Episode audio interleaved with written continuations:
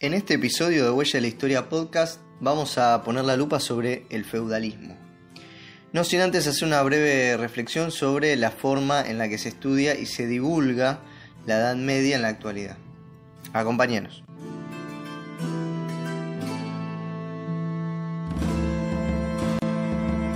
En la actualidad cuando pensamos en la Edad Media pensamos siempre en caballeros, las cruzadas, los castillos. Incluso hay gente que se pone a pensar en dragones, duendes, princesas. Siempre eh, se da de una mirada puramente eurocéntrica y que si bien toda la matriz histórica con la que estudiamos tiene esta raíz eurocéntrica, en la Edad Media se observa todavía con más profundidad que en otras edades de la historia. Por ejemplo, en la historia antigua se suele eh, hablar del espacio europeo, pero también de eh, Egipto, la Mesopotamia, eh, en la Edad Moderna también el eje se desplaza un poco hacia América y Oriente, quizás siempre también desde, desde, la visión europea, pero bueno, hay, hay una expansión un poco más hacia otros horizontes. Y el estudio de la edad contemporánea, bueno, se estudia un poco más cada uno de los espacios nacionales. Sin embargo, la Edad Media nos remite casi siempre a ese mundo de castillos y, fantasías, ¿no? Este periodo ha quedado siempre relegado a un espacio de tránsito entre la antigüedad y la modernidad, siempre dentro de las fronteras europeas y como mucho a Medio Oriente.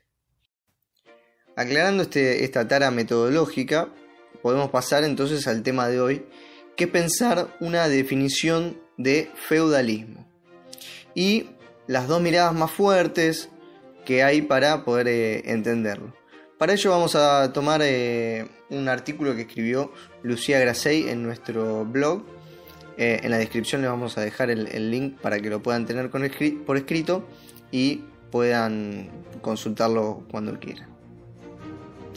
Vamos a tomar dos definiciones, la de la historiografía liberal y la de la historiografía marxista.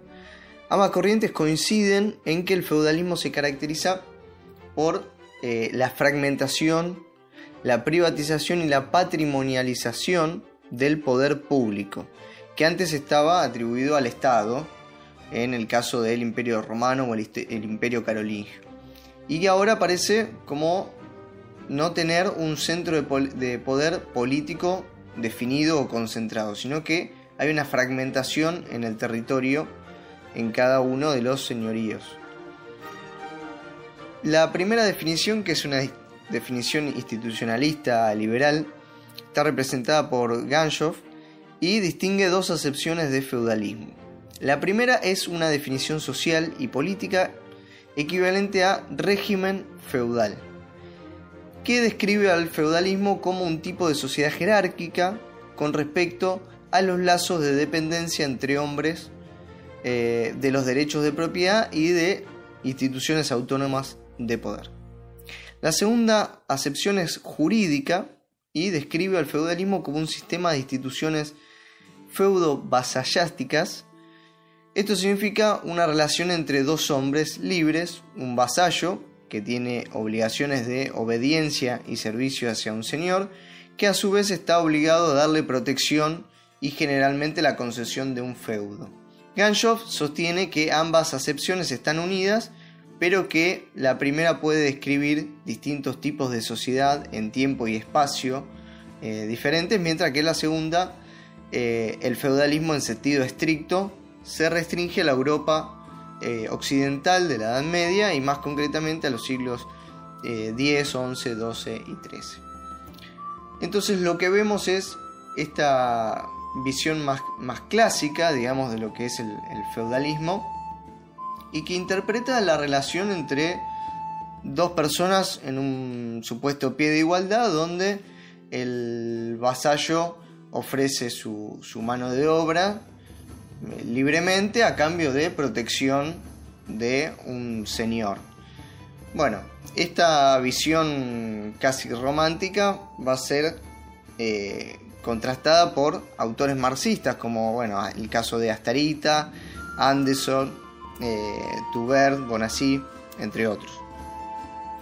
El feudalismo eh, para ellos es un modo de producción que está basado en la tierra, cuyas relaciones sociales de producción se, se centran en la coerción extraeconómica del campesinado por parte del señor eh, o los señores, eh, dependiendo del caso.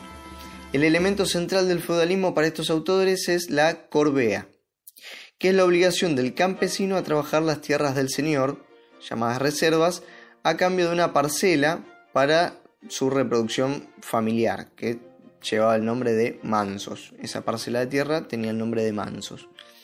Ello establece que eh, una primera diferencia eh, con la definición de Ganshoff sería que la pieza clave del sistema está en el feudo como un bien de intercambio entre el señor y el vasallo.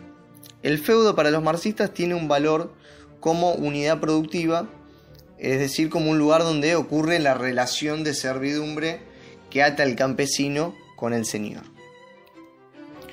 Una segunda diferencia que existe entre ambas corrientes tiene que ver eh, con que los institucionalistas al describir al feudalismo como relaciones dentro de la clase dominante enfocan en el plano político dejando de lado toda la explicación económica sobre la forma de producción de la tierra y la realidad de sus productores, que son los campesinos. Mientras que los marxistas dan una definición centrada en lo económico, pero no por ello separada de lo político. Para estos últimos, para los marxistas, la integración entre lo económico y lo político ocurre en dos niveles y está vinculada a la fragmentación del poder, de la que hablamos antes. En primer lugar, dentro del feudo y en relación eh, entre los, en la relación que existe entre los señores y los campesinos, donde el señor ejerce el poder como un atributo personal sin intervención de un monarca. ¿Para qué? Para la explotación justamente del campesinado. El resultado, bueno, necesariamente es una, amalgama jurídica de explotación económica con autoridad política. El segundo, en segundo lugar, la integración entre lo económico y lo político ocurre en el nivel de las clases dominantes.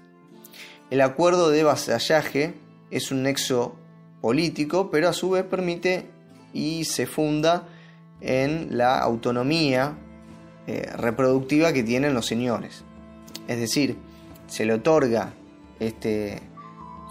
se genera este nexo eh, vasallástico, pero siempre desde, desde que los señores pueden eh, retener una autonomía sobre su territorio. Y esto, bueno, termina necesariamente en esta fragmentación y privatización del poder en cada uno de los espacios geográficos. Em, la misma fragmentación en la que estamos hablando eh, no lleva a que estas relaciones jerárquicas entre señores culmine en una cúspide de poder, eh, es decir, que las diferencias entre los distintos niveles de relaciones entre señores y vasallos eran solo de grado y el monarca era como un primus inter pares, es decir, eh, el, primero, pero entre pares. ¿sí? Esa relación, bueno, en un momento de crisis, de tensión, podría llegar a cambiar. Pero el, fundamento del poder del monarca es que es un señor más entre los que, que habitan ese espacio, ese reino. Es decir, que no era un soberano supremo situado por encima de sus súbditos, sino que está ligado a sus vasallos por vínculos de fidelidad recíproca. De hecho, el rey no tenía poder político sobre el conjunto de la, población y sus recursos económicos residían casi exclusivamente de sus dominios personales como un señor más. Por último, eh, al centrarse en la relación entre señores y campesinos, sin dejar de lado las relaciones dentro de la clase de poder, la definición marxista encuentra los puntos de conflicto no como algo externo al feudalismo, sino como algo intrínseco a la coexistencia de aldeas heterogéneas, ¿sí? o sea, diferentes, tierras comunales y propiedades autónomas de los campesinos. para cerrar este podcast podemos decir que ambas definiciones nos sirven mucho para poder pensar el fenómeno social que fue el feudalismo, que no siempre fue igual y que tuvo sus particularidades justamente por esta fragmentación que se observa a nivel geopolítico. ¿sí? Este mundo feudal es un mundo en conflicto y en crisis permanentemente, entonces no podemos decir que es un periodo estático o ahí congelado entre la edad antigua y la edad media, que es lo que se suele ver en los manuales de texto, escolar sobre todo, donde vemos, bueno, un mundo donde las jerarquías están bien delimitadas y, y más o menos es igual en todos lados.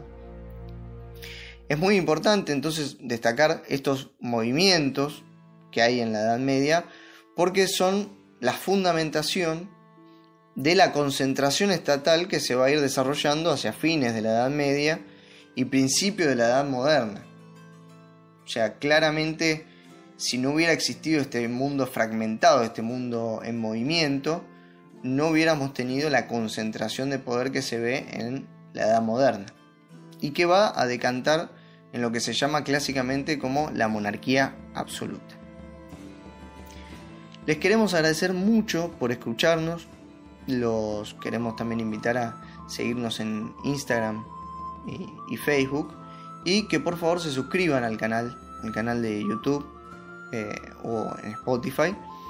Si les gustó este episodio, por favor, los invitamos también a dejarnos un like, compartirlo con, sus amigos, colegas y dejarnos abajo sus comentarios para poder seguir ampliando el debate, como siempre decimos. Muchas gracias y hasta el próximo episodio de Huella de la Historia Podcast.